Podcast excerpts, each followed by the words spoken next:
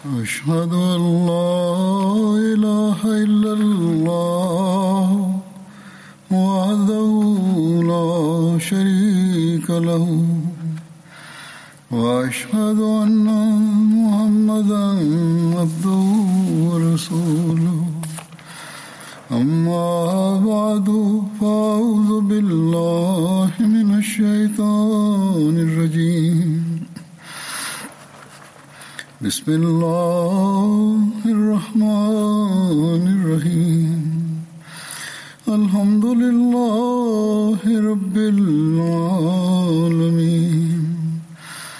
الرحمن الرحيم.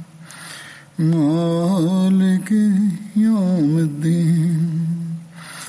إياك نعبد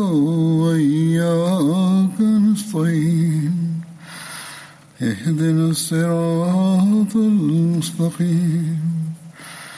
صراط الذين أنعمت عليهم. غير المغضوب عليهم ولا الضالين.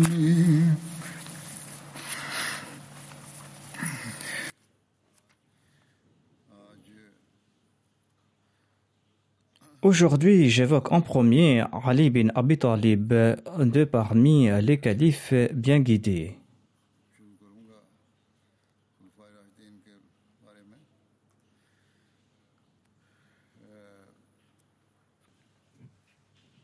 Il se nommait Ali bin Abi Talib bin Muttalib bin Hashim.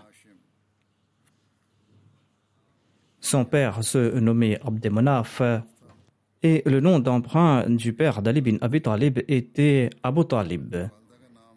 Sa mère se nommait Fatima bint Asad bin Hashim. Ali est né dix ans avant que le saint prophète, puis soit lui, ne se proclame prophète. On dit qu'Ali était de taille moyenne, il avait les yeux noirs, il était bien bâti et il avait les épaules larges. Après sa naissance, sa mère l'avait nommé Assad eu au père de sa mère qui portait ce nom. Abu Talib, le père, n'était pas à la maison au moment de la naissance d'Ali. Lorsqu'il est retourné, eh bien, il lui a donné le nom d'Ali au lieu d'Assad. Ali avait trois frères et deux sœurs. Ses frères se nommaient Talib, Aqil et Jafar. Ses sœurs se nommaient Umm Hani et Umm Jamana. Hormis Talib et Jamana, tous les autres avaient embrassé l'islam.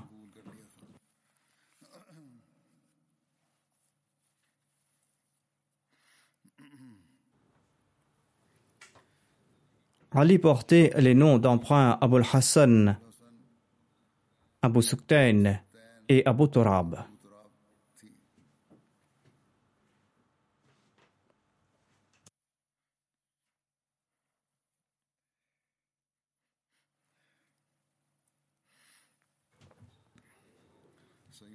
Selon le recueil d'Al-Bukhari, Sohail bin Saad relate qu'un jour, le saint prophète Mohammed lui s'était rendu chez Fatima, sa fille, et il a constaté qu'Ali n'était pas à la maison. Il a demandé à Fatima où se trouve le fils de ton oncle. Fatima a répondu Il y a eu une discussion entre nous, et il s'est fâché contre moi, et il est parti. Et il n'a même pas fait sa sieste auprès de moi. Le saint prophète Mohammed lui a demandé à quelqu'un de partir à la recherche d'Ali. La personne est venue l'informer qu'Ali dormait dans la mosquée. L'envoyé d'Allah s'est rendu dans la mosquée où Ali était allongé. Sa couverture s'était écartée de son flanc et il y avait un peu de poussière dessus. L'envoyé d'Allah a essuyé la poussière et il lui a dit Lève-toi, ô Abu Turab, lève-toi, ô Abu Turab. Et depuis ce jour, il portait le nom d'emprunt d'Abu Turab.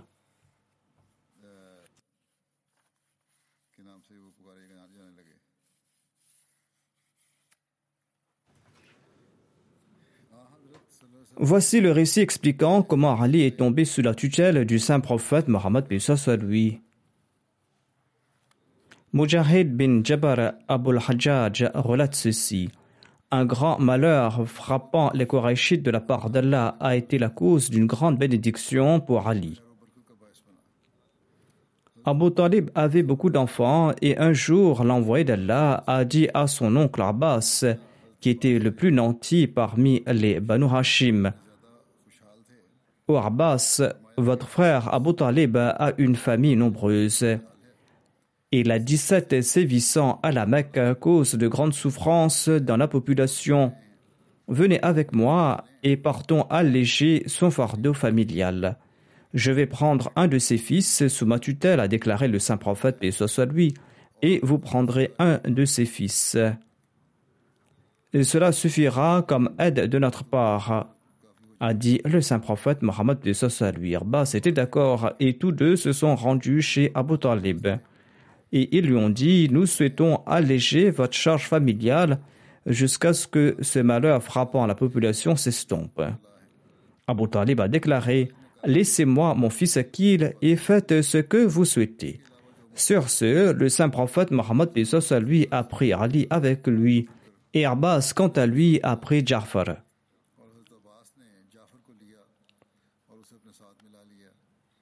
Ali est resté avec le saint prophète Mohammed lui jusqu'au moment où Allah l'a choisi comme prophète. Ensuite, Ali l'a suivi et il a cru en lui. Il a témoigné de sa véridicité et Jafar, quant à lui, est resté auprès d'Abbas jusqu'au moment où lui aussi il a embrassé l'islam. Et par la suite, Abbas a répudié Jafar.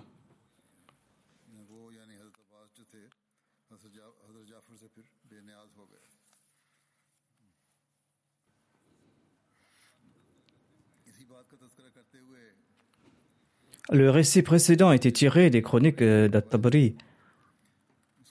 Hazrat Mizabashir Ahmad Sab relate ainsi cet épisode. Il déclare Abu Talib était une personne très honorable, mais il vivait dans la pauvreté et il arrivait à peine à joindre les deux bouts. Il avait beaucoup souffert suite à une sécheresse qui sévissait à la Mecque. Lorsque le saint prophète Mohammed lui a pris connaissance de ses difficultés, eh bien, il s'est approché de son oncle Abbas et il lui a proposé ceci. Il lui a dit Votre frère Abu Talib est en grande difficulté. Ne serait-il pas bien si vous preniez un de ses fils et que moi je prends l'autre? Abbas a accepté cette proposition et tous les deux se sont rendus chez Abu Talib et ils lui ont présenté cette proposition. Parmi ses enfants, Abu Talib aimait profondément son fils Akil. Abu Talib aimait profondément son fils Akil et il a déclaré Laissez-moi Akil, et si vous le souhaitez, vous pourrez prendre les autres. C'est ainsi que Abbas a pris Jafar sous sa tutelle et le saint prophète, paix soit lui, a pris Ali. Ali avait environ six ou sept ans et à partir de ce jour, il est resté sous la tutelle bénie du saint prophète Mohammed sallallahu alayhi wa sallam.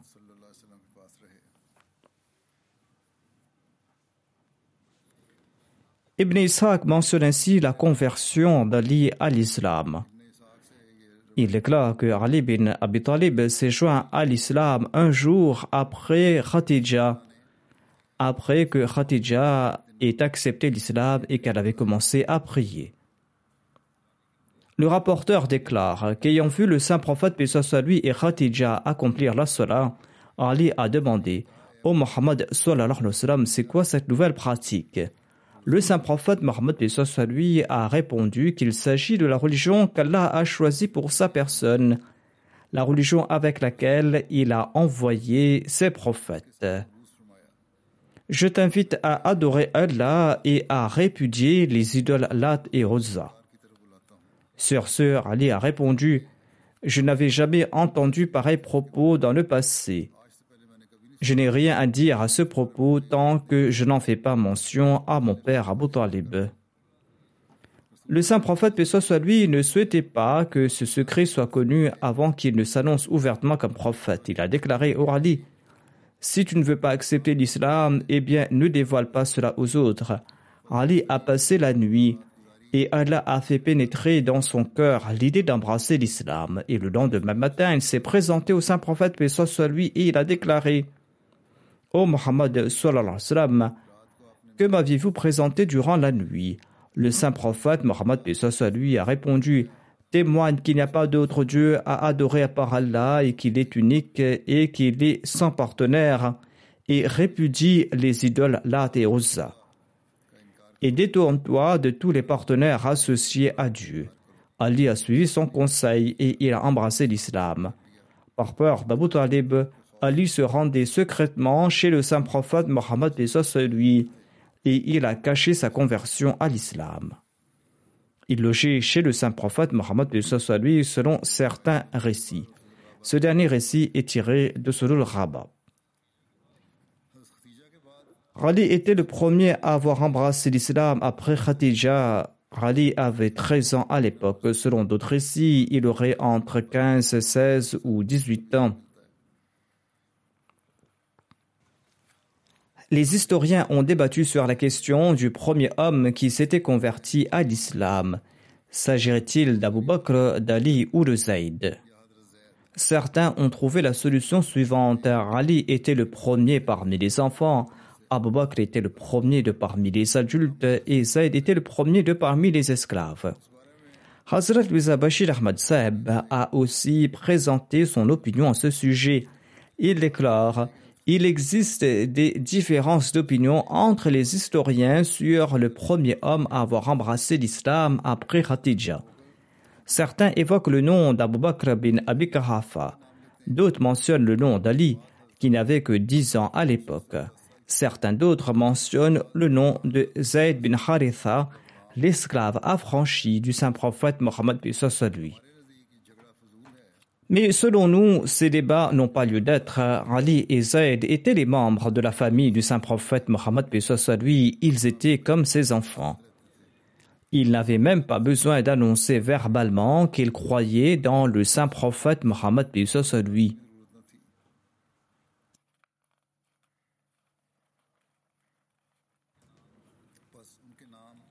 Ainsi, ce n'est pas la peine d'évoquer leur nom dans ce contexte.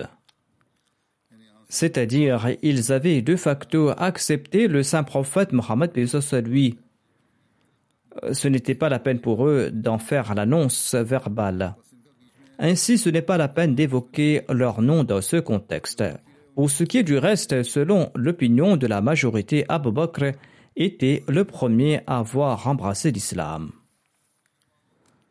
Hazrat Muslim Maud déclare Allah avait accordé un aide à Moïse suite à sa requête. Mais voyez la gloire du saint prophète Mohammed lui.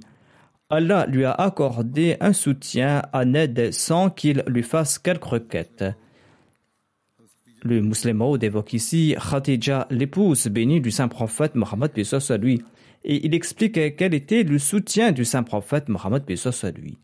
Hazrat Muslim Maud ajoute Voyez la grandeur du saint prophète, il a reçu sa tête de la part de Dieu sans en avoir fait la requête. C'est-à-dire, cette femme qu'il aimait tant était la première à l'avoir acceptée. Étant donné qu'on est tous libres d'accepter la religion ou la croyance de son choix, et personne ne peut contraindre autrui à accepter ou à croire, il est possible que Khatija n'ait pas soutenu le saint prophète Mohammed lui lorsqu'il lui avait fait mention de la première révélation qu'elle avait reçue de la part de Dieu. Elle aurait pu dire Je prendrai ma décision après avoir réfléchi. Mais non, sans tarder, sans hésiter, elle a accepté la déclaration du saint prophète Mohammed lui. Et le saint prophète lui n'avait plus de souci à se faire quant à savoir si Khatija l'accepterait ou pas. Elle était la première à l'avoir accepté. Allah qui était au trône disait Allah n'est-il pas suffisant pour son serviteur? Ô Mohammed sallam, tu aimes Khadija et tu avais peur qu'elle ne t'abandonne. Et tu te souciais et tu te demandais si elle allait t'accepter ou pas. Mais est-ce que nous n'avons pas comblé ton besoin? Hazrat Muslim explique que par la suite, quand on a parlé de la révélation divine à la maison, eh bien Zayd, qui demeurait chez lui, a dit Ô envoyé d'Allah, je crois en vous. Ali n'avait que 11 ans à l'époque et il était tout enfant. Il écoutait la conversation entre le saint prophète Mohammed lui et Khatija à la porte. Quand il a entendu à propos de la révélation divine, Ali, l'enfant perspicace, Ali, celui qui était imbu de vertu, Ali, qui était passionné de droiture, une droiture qui n'était pas encore épanouie jusque-là, Ali, qui était imbu de nobles sentiments, qui était encore Ali, Ali, en qui Allah avait insufflé une disposition à embrasser la vérité, une disposition qui ne s'était pas exprimée jusque-là.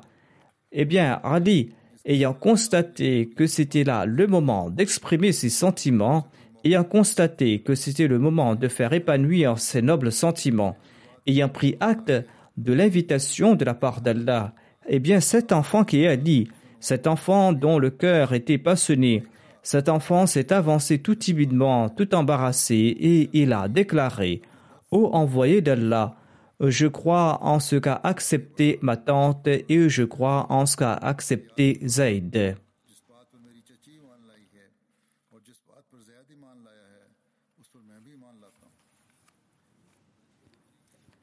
Selon les chroniques de Tabri, euh, au moment de la Salah, le saint prophète Mohammed lui se rendait dans les vallées de la Mecque et Ali l'accompagnait à l'insu de son père Abu Talib et de ses autres oncles.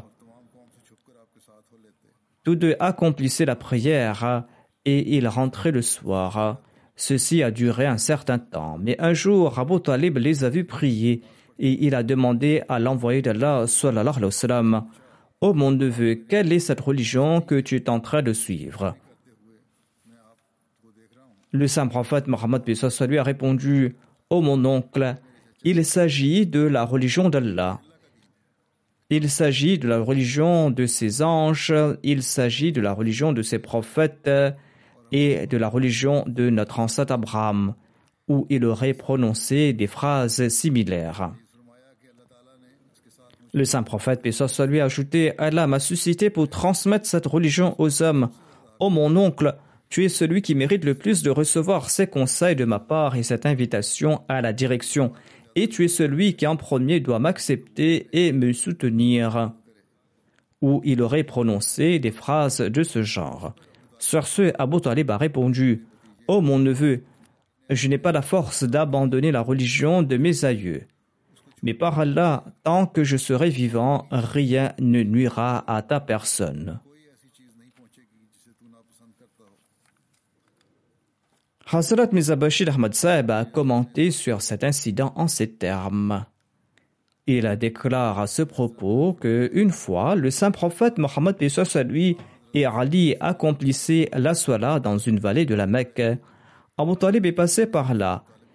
Il n'avait jamais entendu parler de l'islam jusque-là. Tout étonné, il a regardé toute la scène. Et quand le saint prophète Mohammed lui a terminé sa sola, eh bien, Abu Talib lui a demandé Ô oh mon neveu, quelle est cette religion que tu es en train de suivre? L'envoyé d'Allah a répondu Ô oh mon oncle, il s'agit de la religion d'Allah, il s'agit de la religion d'Abraham. Et brièvement, il a invité Abu Talib vers l'islam, mais celui-ci a répondu Je ne pourrai pas abandonner la religion de mes ancêtres. Mais en s'adressant à son fils Rali, il a déclaré Ô oh mon fils, toi tu peux suivre Mohammed car je suis certain qu'il t'invitera uniquement vers le bien et la vertu.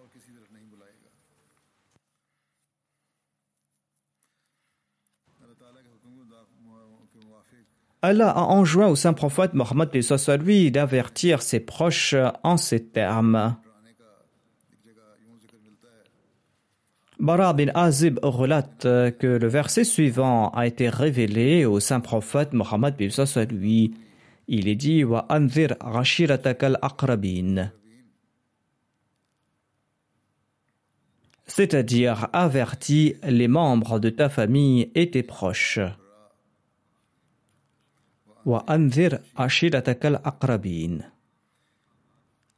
C'est-à-dire avertis les membres de ta famille et tes proches. Le saint prophète Pessah lui a déclaré Ali prépare une sarre de nourriture et un gigot de chèvre.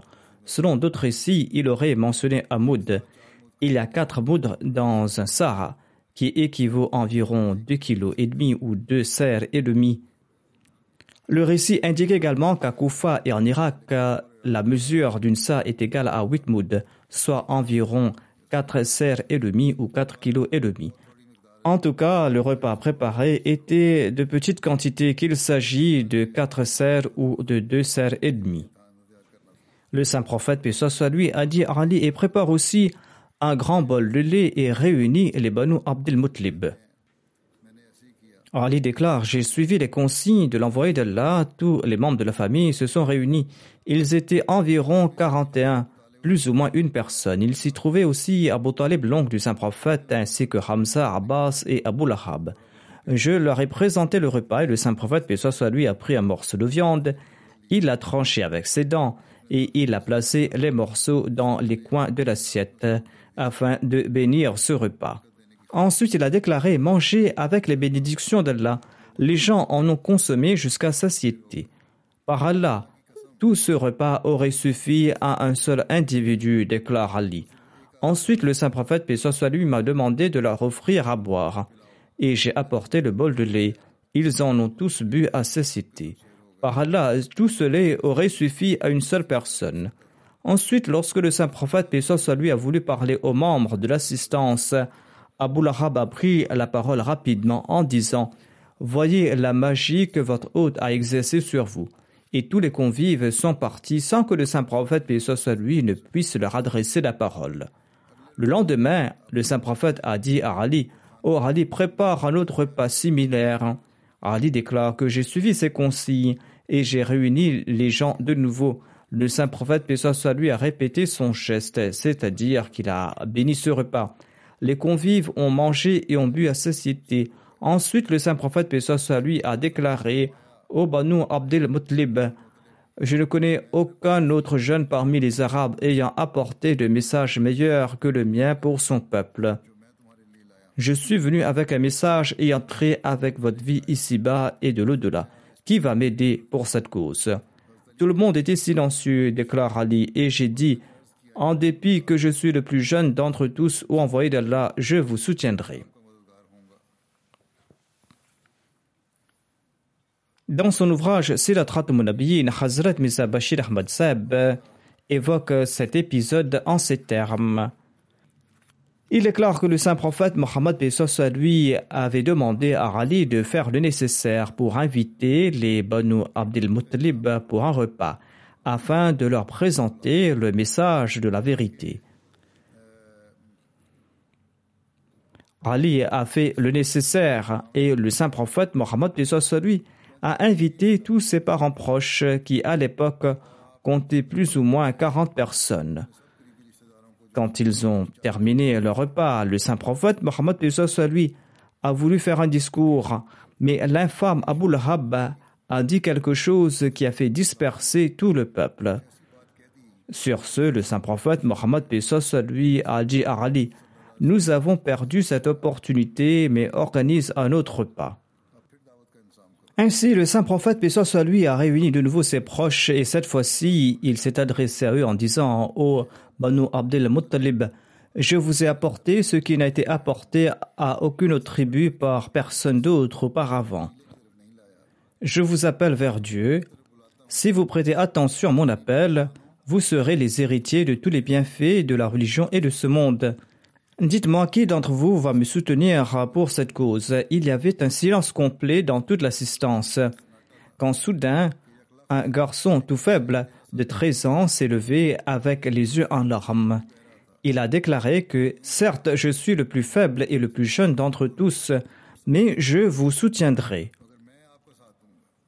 C'était la voix d'Ali. Lorsque le saint prophète, soit lui, a entendu ces paroles, il s'est tourné vers ses proches et il leur a conseillé ceci. Si vous connaissiez la vérité, vous auriez écouté ce jeune et vous auriez accepté ses paroles. Lorsque les convives ont vu cela, au lieu d'en tirer le son, ils ont tous éclaté de rire. Et Abu Lahab a regardé son frère aîné Abu Talib et lui a dit À présent, Mohammed t'ordonne de suivre ton fils. Ensuite, ces gens sont partis en se moquant de la faiblesse de l'islam et du saint prophète Mohammed.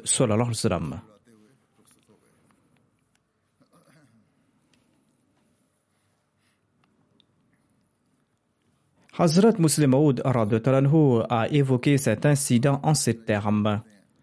Il est clair, il y a aussi l'épisode concernant Ali. Il avait 11 ans. Les enfants doivent écouter cela attentivement. Il avait 11 ans lorsqu'il s'est présenté afin de servir la religion. Quand le saint prophète, lui, a reçu des révélations de la part de Dieu et s'est proclamé prophète, il a invité les grandes tables de la Mecque pour un repas. Ensuite, il leur a dit Je souhaite vous dire quelque chose à propos de ma proclamation. Sur ce, ils ont tous pris la fuite. Voyant cela, Rali s'est présenté au saint prophète, paix soit lui, il a déclaré Ô oh, mon frère, qu'avez-vous fait là? Ce sont des gens épris de ce monde. Il fallait leur présenter le message d'abord avant de leur présenter le repas. Ces gens sans foi ont pris la fuite après le repas parce qu'ils sont avides de nourriture. Si vous leur aviez présenté le message, ils vous auraient écouté même pour deux heures avant de recevoir ce repas. Le saint prophète Pessoa lui a suivi son conseil. Il les a conviés de nouveau pour un autre repas. Mais il leur a présenté son message avant de leur présenter le repas. Ensuite, il s'est mis debout et il a dit aux gens, Je vous ai présenté le message de Dieu. L'un d'entre vous va-t-il me soutenir? Tous les grandes tables de la Mecque n'ont pas bougé. Rali, quant à lui, s'est mis debout et il a déclaré Ô fils de mon oncle, je vous soutiendrai. Le saint prophète Mohammed Pesos lui s'était dit qu'il s'agit d'un enfant. Il s'est mis debout et a demandé aux gens qui va me soutenir. Mais tous les vieux n'ont pas bronché et l'enfant de 11 ans s'est mis debout. Il a déclaré Ô fils de mon oncle, moi je vous soutiendrai. Sur ce, le saint prophète, soit lui, a compris qu'aux yeux d'Allah, cet enfant de 11 ans était le plus brave que tous ces vieux qui ne sont que des enfants. Il a compris que c'est cet enfant qui est intelligent. Sur ce, le saint prophète Mohammed lui a pris Rali et Rali l'a soutenu jusqu'à la fin et il est devenu calife après lui. Et il a jeté les bases de la religion et Allah a béni aussi ses descendants. Douze imams sont nés de parmi les descendants d'Ali au cours de douze générations. Hazrat Muslim Maud évoque en ces termes Ali. Il déclare Ali était tout enfant lorsqu'il a embrassé l'islam, sachant qu'il devra être prêt à endurer toute difficulté pour la cause de l'islam. Et il savait aussi qu'il allait devoir consentir à des sacrifices pour cette cause il était prêt à se sacrifier dans la voie de Dieu. Selon les hadiths, durant le début de son ministère, le saint prophète Mohammed lui avait invité les Banu Abdul Muttalib pour un repas afin de leur transmettre le message de la vérité. Nombre de proches du saint prophète Mohammed lui étaient présents pour ce repas. Quand tout le monde avait terminé le repas, le saint prophète Mohammed Pesos lui a voulu prononcer un discours, mais Abu Lahab les a tous dispersés. Et les convives sont rentrés chez eux sans avoir écouté le saint prophète Mohammed Pesos lui. Celui-ci s'était tenu de leur état. Ayant pris le repas, ils n'ont même pas attendu pour écouter son message. Le saint prophète Pesos lui n'était pas pour autant désespéré. Il a invité ses proches de nouveau pour un autre repas. Quand ils étaient rassasiés, le saint prophète, paix soit lui, leur a dit Voyez cette faveur immense que Dieu vous a accordée. Il a envoyé un prophète parmi vous. Je vous invite vers Dieu. Si vous m'acceptez, eh bien, vous allez profiter des faveurs matérielles et spirituelles. Est-ce que l'un des vôtres va me soutenir pour cette cause? Après ces paroles, il y avait un silence de plomb dans toute l'assistance. Mais d'un seul coup, un enfant s'est levé dans un coin, et cet enfant a déclaré Certes, je suis le plus faible et le plus jeune de l'assistance, mais moi je vais vous soutenir. Rali était cet enfant.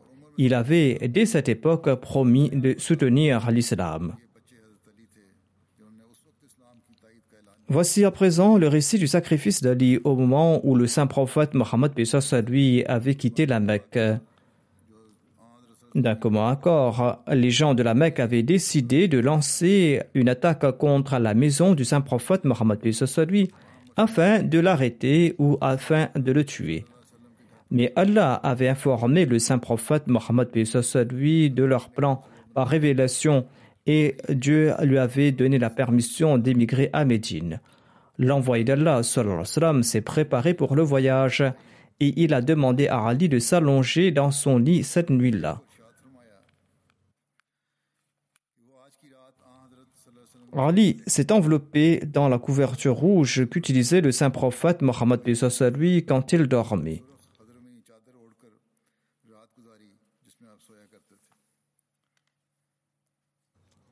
Et le groupe de polythéistes qui surveillaient le saint prophète Pesos à lui sont entrés dans sa maison le matin venant.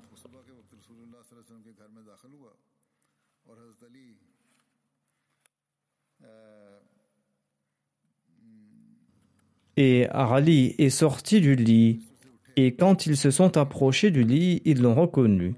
Ils lui ont demandé Où se trouve ton compagnon? Ali a répondu que je l'ignore est-ce que j'étais censé le surveiller? Il a ajouté C'est vous qui l'avez ordonné de quitter la Mecque et il est parti. Les polythéistes l'ont rabroué et l'ont tabassé. Ils l'ont emmené dans l'enceinte de la Karba et ils l'ont séquestré là-bas pour quelque temps. Ensuite, ils l'ont laissé partir.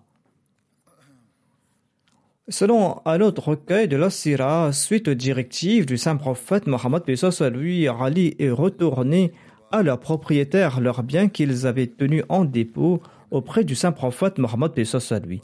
Ensuite, Ali a logé avec le saint prophète lui chez Kulthum bin Hidam à Kuba.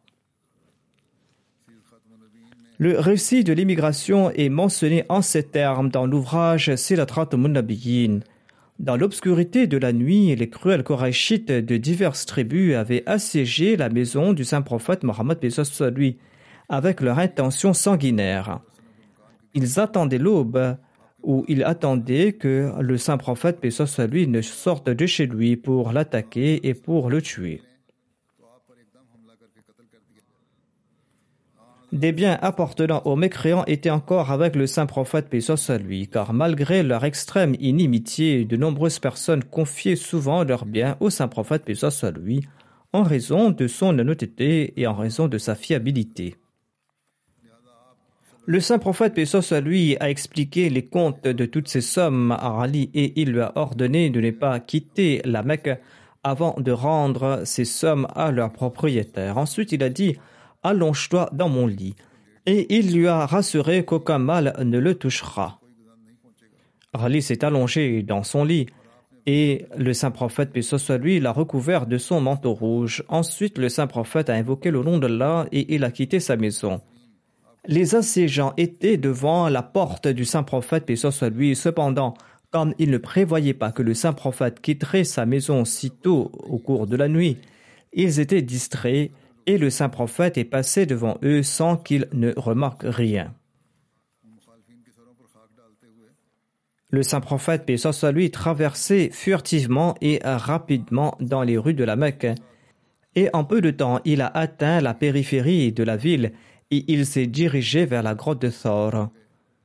Toute l'affaire avait été convenue avec Abu Bakr qui a rencontré le saint prophète, soit lui, en cours de route.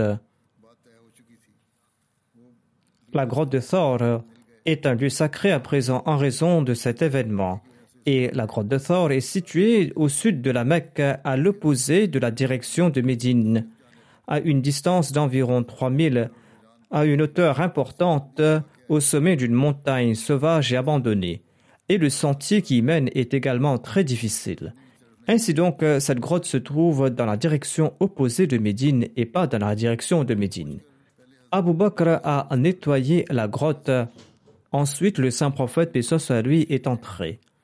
Les Korachites qui avaient assiégé la maison du saint prophète, Pessos à lui, épillaient l'intérieur à court intervalle. Et ils étaient tranquilles en voyant Ali couché à la place du saint prophète, Pessos à lui. Mais le lendemain matin, ils ont découvert que leur proie avait glissé entre leurs mains. Sur ce, ils ont couru frénétiquement ici et là dans les rues de la Mecque ils ont cherché dans les maisons des compagnons, mais ils n'ont rien trouvé. Dans leur colère, ils se sont emparés d'Ali et l'ont tabassé. Hazrat Muslim Maud a évoqué ainsi ce sacrifice d'Ali. Il déclare à ce propos Lorsque le saint prophète Mohammed lui partait, il a demandé à Ali de se coucher dans son lit. À l'époque et même aujourd'hui à la Mecque, on n'utilisait pas de lit à quatre pieds qu'on appelle charpoy dans le sous-continent indien. Dans certains récits, il est dit erronément que le saint prophète l'avait placé dans son lit alors qu'il n'avait pas de lit à quatre pieds à l'époque. Il n'y avait que des couchages.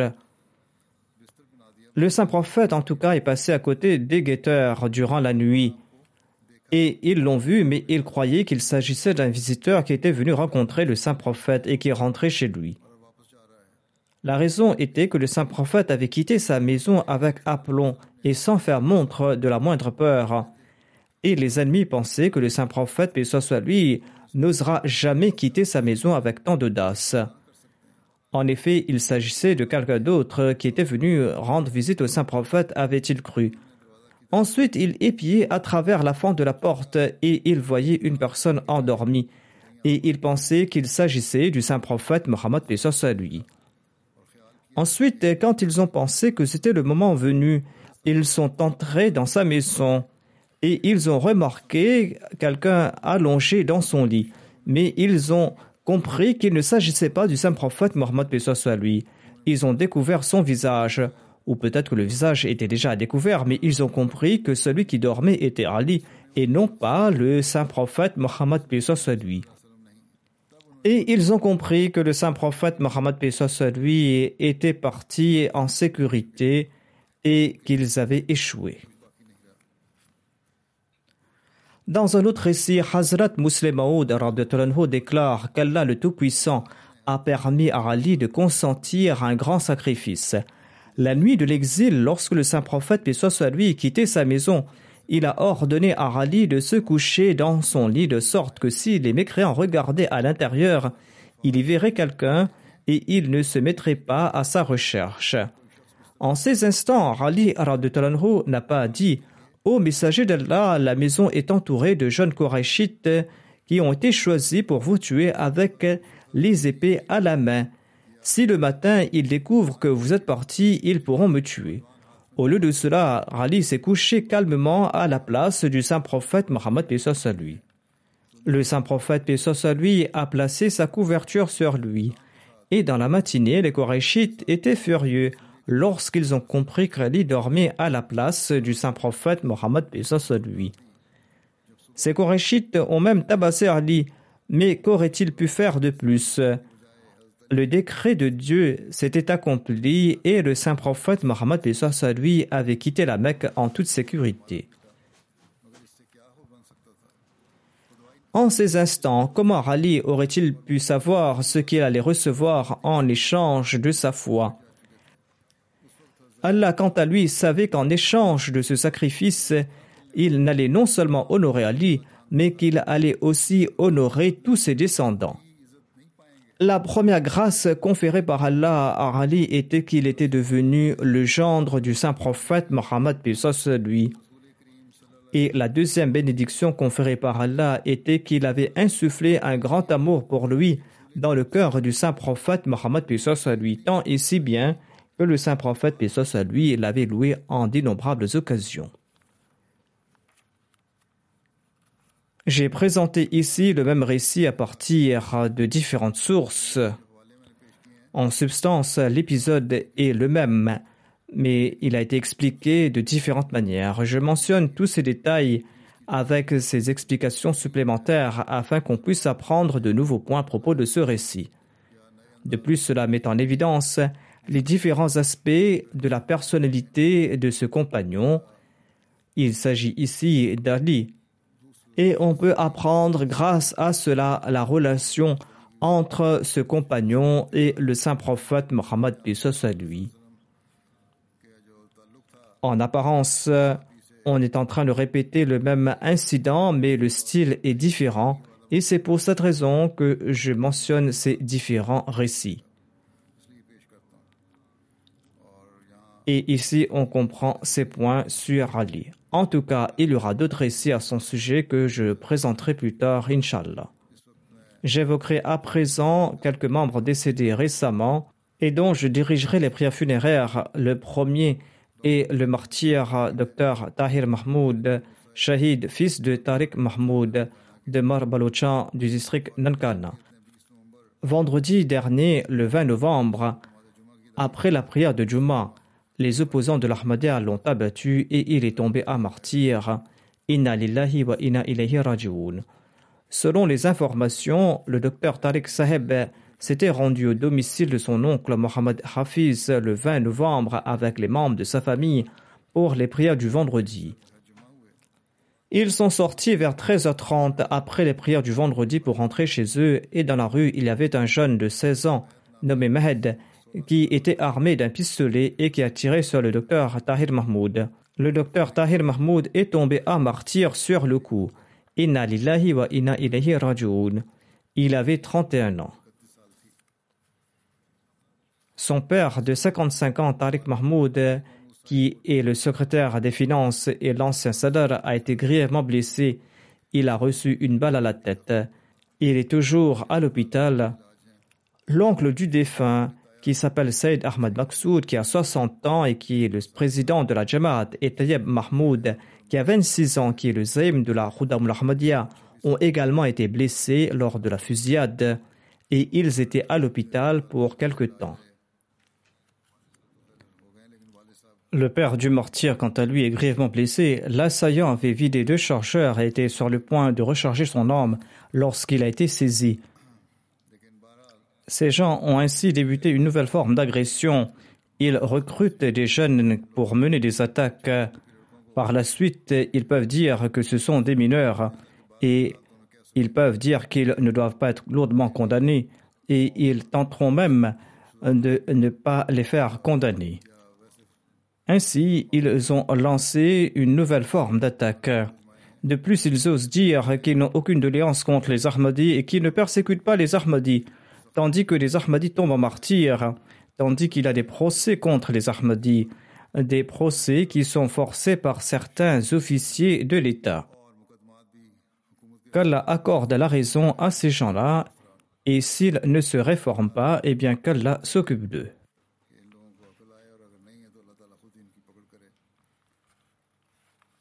Le premier Ahmadi de la famille était son grand-père Hakim Mohammed Ibrahim, qui avait fait la Bayra avec d'autres membres de sa famille à l'âge de 13 ans, à l'époque du deuxième calife. Le défunt avait un BTS au lycée islamien de Lahore au Pakistan. Par la suite, en 2013, il a obtenu son diplôme de médecine à Moscou, en Russie. Il se préparait pour ses examens à la commission médicale du Pakistan. Il a servi à l'hôpital Fazl Omar. Il possédait de nombreuses qualités. Il avait un grand amour pour le califat, un grand respect pour les responsables de la communauté et pour les invités du centre. Il était toujours présent pour servir la communauté. Il a servi en tant que caïd local de la Khouda al-Ahmadiyya. Et il prenait souvent des patients dans sa propre voiture à l'hôpital. Il était toujours prêt pour rendre des services à autrui. Il avait de nombreux liens avec des non-Ahmadis. Et de nombreux non-Ahmadis, imbus de compassion, sont venus présenter leurs condoléances suite à cet événement tragique. La famille du défunt subissait cette opposition depuis longtemps. En 1974, les opposants avaient brûlé le magasin du grand-père du défunt. En 2006, le père du défunt a été violenté de façon barbare par un des opposants. Quelques jours auparavant, un opposant avait craché sur le père du défunt en passant par une allée de magasins. Les opposants faisaient ce genre de choses depuis un certain temps, mais en dépit de cela, les membres de cette famille ont résisté. Sadarakat Ahmad, un missionnaire qui est basé à Saint-Pétersbourg, en Russie, écrit ceci. Le défunt a passé une grande partie de sa vie étudiante à Kazan, en Tataristan, en Russie. Il est retourné au Pakistan après avoir complété ses études de médecine. Au cours de ses études, le docteur Tahir Mahmoud avait une relation très sincère avec la communauté locale. Il venait régulièrement pour la prière du vendredi et payait ses cotisations. En dépit du fait qu'il habitait très loin de la mission, il venait régulièrement pour les programmes de la communauté. Le missionnaire ajoute que le défunt faisait partie des meilleurs étudiants de sa promotion, en dépit du fait que l'enseignement se faisait en langue anglaise. En raison de ses efforts personnels, il avait commencé à parler couramment le russe.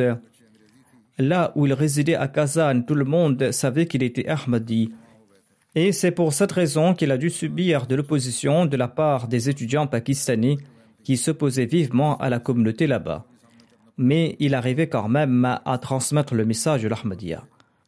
Le missionnaire ajoute Ces jours-ci, j'étais au Pakistan et le défunt m'a rencontré et il m'a informé que sa famille subissait une vive opposition à Mahar Balochan dans la région et c'est pour cette raison qu'il souhaitait déménager à Rabwa où ils avaient fait construire une maison. Farid Abragimov est un Ahmadi russe qui réside à Kazan. Il a déclaré que le défunt a appris le russe très rapidement et qu'il était une personne très joviale et pieuse, et son sourire était radieux. Le défunt laisse derrière lui son père Tariq Mahmoud, ainsi que sa mère Shamim Akhtar et son frère Kassim Mahmoud qui habite en Allemagne, ainsi que sa sœur qui se nomme Faiza Mahmoud, épouse de Nasir Ahmad. Ce sont là les personnes qu'il a laissées derrière lui.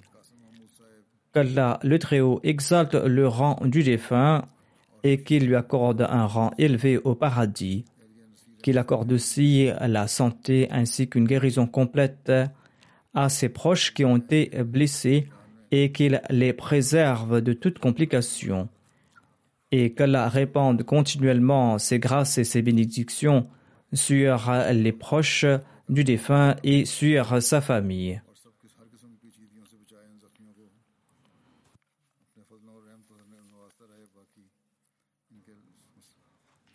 Le prochain défunt dont je dirigerai la prière funéraire est Jamaluddin Mahmoud, qui servait en tant que secrétaire général de la Jamaat Ahmadiyya en Sierra Leone. Il est décédé le 3 novembre des suites d'un arrêt cardiaque. Inna lillahi wa inna ilayhi. Le défunt servait depuis les 16 dernières années comme le secrétaire général de la communauté au niveau national par la grâce de Dieu. Il était moussi. Saïdou Rahman, missionnaire en chef, écrit ceci. Parmi les excellentes qualités que possédait le défunt, l'une des plus marquantes était qu'il faisait tout pour sauver les Ahmadis du nationalisme et pour les unir en une seule famille. Il a travaillé avec beaucoup de sagesse et de sincérité. 2000 personnes étaient présentes pour sa prière funéraire et son enterrement. Deux ministres, le chef de l'armée de la Sierra Leone, de nombreux parlementaires, des chefs traditionnels ainsi que de nombreux autres officiers de l'État étaient présents pour ses funérailles. Mubarak Tahir, secrétaire du programme Nusra Jahan, écrit Le défunt était très sincère, dévoué, il servait la communauté avec un grand enthousiasme. Depuis quelque temps, il a servi comme secrétaire général et il a aussi servi comme responsable adjoint de l'imprimerie Ahmadiyya Printing Press. Il était originaire du Ghana. Son père, Ibrahim Koudjo Mahmoud, a été affecté en Sierra Leone par Molana Nazir Mohamed Boubachir afin d'enseigner en Sierra Leone. Mubarak Tahir écrit ceci. Monsieur Jamal est resté à mes côtés pendant 13 ans à Rokopur. Son père l'avait envoyé auprès de moi pour ses études. Le défunt était toujours religieux. Il accomplissait ses prières en congrégation. Il faisait tout pour servir la Jamaat. Il participait aux côtés de Khuddam pour les programmes de tablir et de la propagation du message. Ousmane Taleh, responsable de la Rakim Press, déclare Jamaluddin était en train de servir depuis de nombreuses années avant moi comme responsable. J'ai passé 12 ans avec lui. Il n'a jamais évoqué que j'étais plus jeune que lui et moins expérimenté. Il était toujours respectueux à mon égard. Il me disait Vous êtes un missionnaire, vous avez été affecté par le calife. Et il a toujours suivi mes directives. Il était toujours obéissant et très humble. Dès que je lui demandais de faire quelque chose, il le faisait immédiatement. Et il faisait de son mieux pour compléter toute tâche qu'on lui confiait. J'ai beaucoup appris à ses côtés. Tous les jours, il offrait régulièrement la prière de Tahajjud. Il était très régulier dans ses prières en congrégation. Et il a toujours prié avec beaucoup de ferveur, d'humilité et de concentration. Il avait un grand amour pour le califat et il écoutait tous les sermons très attentivement. Il ajoute, en accord avec la culture de la Sierra Leone, Jamaluddin avait élevé de nombreux enfants chez lui. Il avait pris en charge leurs frais de scolarité. Certains d'entre eux ont maintenant de très bons postes et ils se souviennent de lui avec respect et amour. Navid Kamar Saheb, missionnaire, écrit ceci Le défunt participait de façon notable dans les cotisations de la communauté. Il cotisait au nom de ses parents et des aînés de sa famille dans les fonds Tahrik Jadid et Waqf Jadid. À chaque fois qu'il se rendait dans son village d'origine, en dépit de ses occupations, il se rendait toujours à l'heure à la mosquée. Généralement, entre les prières de Maghrib et il informait les gens au sujet des enseignements de la communauté. Il expliquait d'une très belle façon l'importance du califat et ses bénédictions, et il mettait beaucoup d'importance là-dessus. Il était très proche de tout le monde. Lorsqu'il est décédé, des Ahmadis et des non-Ahmadis pleuraient tous de cette perte. C'est pour cette raison qu'il y avait autant de monde pour ses funérailles. Les gens étaient venus des alentours, mais également de très loin.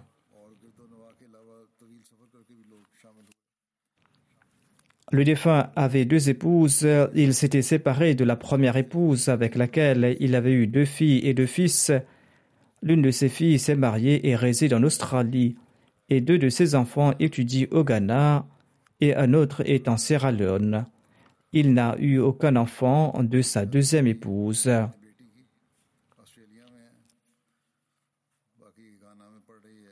Qu'Allah le Très-Haut fasse preuve de pardon et de miséricorde à l'égard du défunt, qu'il exalte son rang et qu'il permette à ses enfants de perpétuer ses bonnes œuvres. Ensuite, je dirigerai la prière funéraire de Madame Amtussalam Sahiba, épouse de feu Chaudhry Salahuddin, qui était le Nazim Jaidad et le conseiller légal arabois. Elle est décédée le 19 octobre dernier. Inna lillahi wa inna ilayhi raji'un.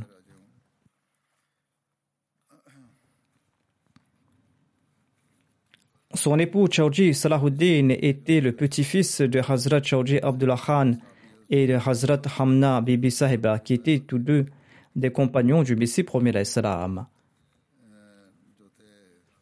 Neymuddin, le fils de la défunte, écrit que parmi les choses qui m'ont marqué le plus chez ma mère était le fait qu'elle était très attentive concernant nos solas. Elle était très stricte à cet égard, c'est-à-dire concernant nos prières quotidiennes et concernant notre régularité à cet égard. Notre maison était-elle un internat et de nombreux proches résidaient chez nous dans le cadre de leurs études, et ce pendant plusieurs années. Ma mère faisait en sorte que tous ses proches priaient régulièrement. Elle a enseigné le Saint-Coran à tous ses enfants, et pour les enfants plus âgés, elle faisait appel à des enseignants pour leur enseigner le Coran. Ensuite, le deuxième point qui m'a touché chez elle était qu'elle faisait de son mieux pour offrir tout le confort aux personnes qui résidaient chez elle. Si la bonne était en congé, elle ne ressentait aucune gêne à laver les vêtements de tous les enfants, des siens et des autres.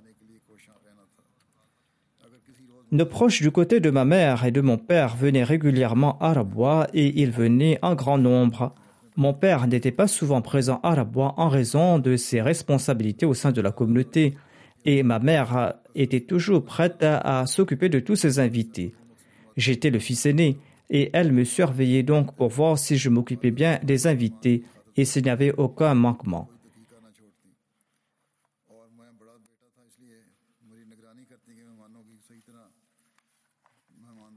Le fils de la défunte ajoute Notre arrière-grand-mère, notre grand-mère paternelle et notre grand-mère maternelle ont résidé pendant une longue période chez nous. Nous étions par la grâce d'Allah six frères et sœurs, et il y avait de nombreux enfants qui hébergeaient chez nous dans le cadre de leurs études. En dépit de cela, elles servaient toutes ces personnes aînées durant toute l'année.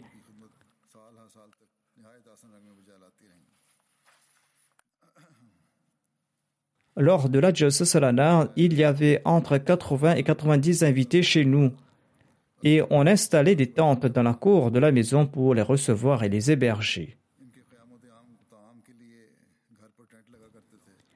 Les literies venaient du village. Mon père et ma mère s'occupaient tous deux de l'organisation euh, de tout cela avec amour, joie et une grande générosité. Et tous les proches ont évoqué son amour et son sens de l'hospitalité. Un des neveux de la défunte écrit ceci J'ai résidé chez elle dans le cadre de mes études, et jamais le matin elle nous a offert du pain préparé la veille. Tous les matins, elle nous ouvrait du parata, préparé fraîchement le matin, et du yaourt pour le petit déjeuner. Elle s'occupait des enfants des autres et de ses propres enfants qui résidaient chez elle pour leurs études, alors qu'elle avait elle-même de nombreux enfants. Elle était exemplaire dans sa relation envers les califes de la communauté, et elle nous a également inculqué ses sentiments d'amour et d'obéissance. Sa belle-fille Nabila Naïm écrit ceci La défunte possédait de nombreuses qualités. Elle était régulière dans ses prières, récitait régulièrement le Saint-Coran et accomplissait régulièrement la prière de Tahajjud. Elle était très patiente et reconnaissante. Elle ne s'était jamais plainte lors des moments difficiles. Elle s'était toujours contentée de la volonté divine. Elle s'occupait des pauvres et elle ne pouvait voir une personne triste et elle était toujours prête à aider des personnes en difficulté. Elle faisait preuve d'une grande obéissance et d'une grande fidélité à l'égard du califat. Qu'Allah permette à ses enfants et à ses descendants de perpétuer ses bonnes œuvres et qu'il fasse preuve de pardon et de miséricorde à l'égard de la défunte et qu'il exalte son rang.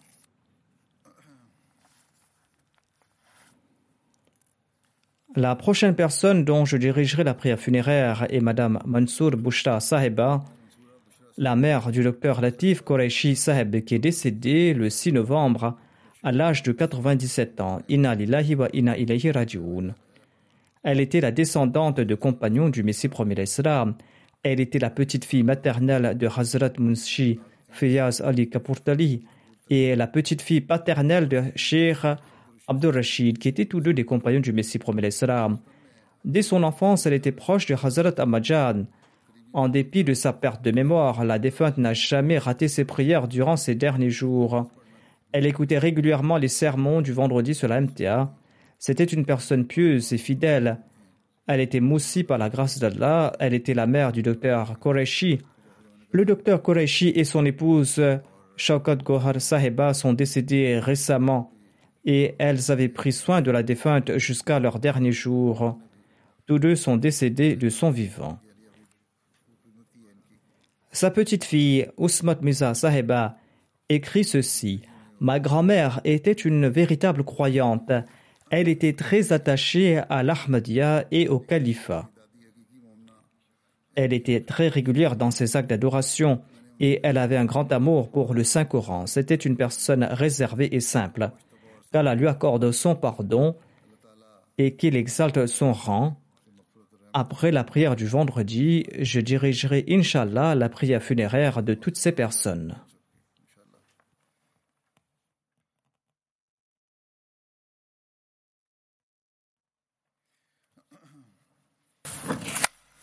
Wa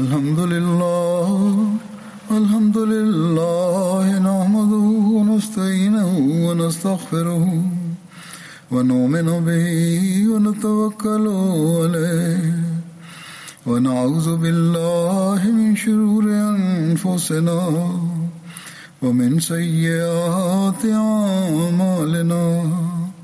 من يهده الله فلا مضل له ومن يضلله فلا هادي له.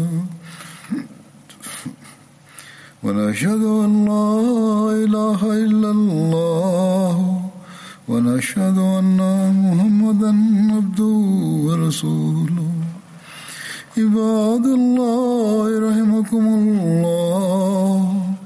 إن الله يأمر بالعدل واللسان وإيتاء ذي القربى وينهى عن الفحشاء والمنكر والبغي يعظكم لعلكم تذكرون.